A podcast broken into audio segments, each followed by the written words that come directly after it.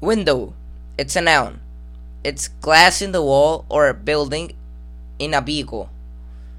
It allows light to come in and allowed people inside a building to see out.